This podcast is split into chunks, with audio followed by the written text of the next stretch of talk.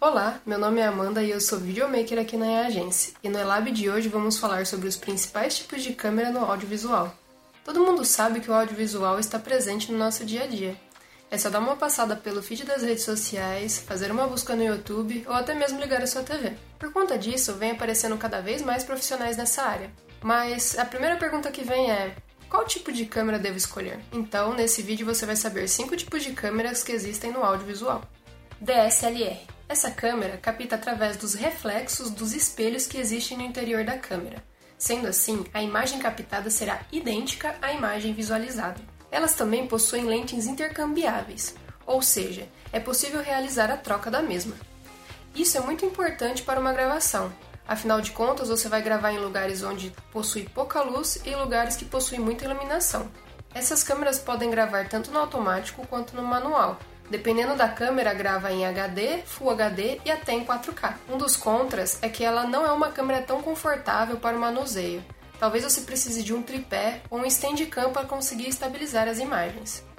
Compactas. Como seu próprio nome diz, ela é uma câmera de tamanho reduzido facilitando assim o transporte e manuseio da mesma pelo usuário. Essa câmera, em grande maioria, possui configurações automáticas. A sua facilidade também é sua maior fraqueza.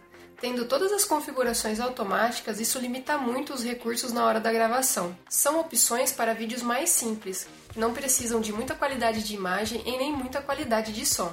Mirrorless. Elas são câmeras compactas que não possuem espelhos no seu interior. Elas são híbridas entre as DSLR e as compactas. O seu objetivo é trazer o melhor dos dois mundos, sendo pequeno e confortável para a mão e manuseio como as compactas e tendo as lentes intercambiáveis como a DSLR. A qualidade da imagem se assemelha muito a câmeras profissionais. Ela tem a possibilidade de modificar o ISO, a abertura, o foco e o zoom. Um lado negativo é que ela possui apenas visor eletrônico e suas baterias não duram tanto quanto de uma DSLR. Filmadoras.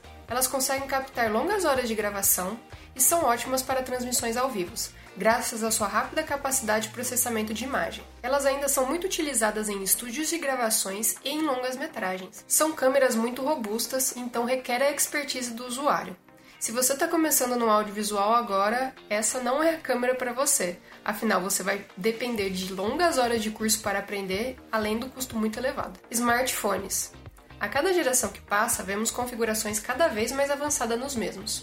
Eles fazem o equilíbrio entre a praticidade e uma boa qualidade de imagem. Você pode utilizá-los para vlogs, streams e até alguns vídeos profissionais. Os seus contras ficam ali pareados com as câmeras compactas. Apesar de possuir muitas configurações, eles ainda pecam em alguns recursos. Finalizando, a escolha da câmera vai depender muito do que você quer para o seu vídeo final, para quais mídias você vai distribuir e qual vai ser o seu público final. Então, esse foi o Lab de hoje. Se você tem alguma dúvida, você pode mandar mensagem em box ou nos comentários. Se você quer fazer vídeos para sua empresa, a Agência tem uma equipe completa de audiovisual. Muito obrigado por assistirem até aqui e até a próxima!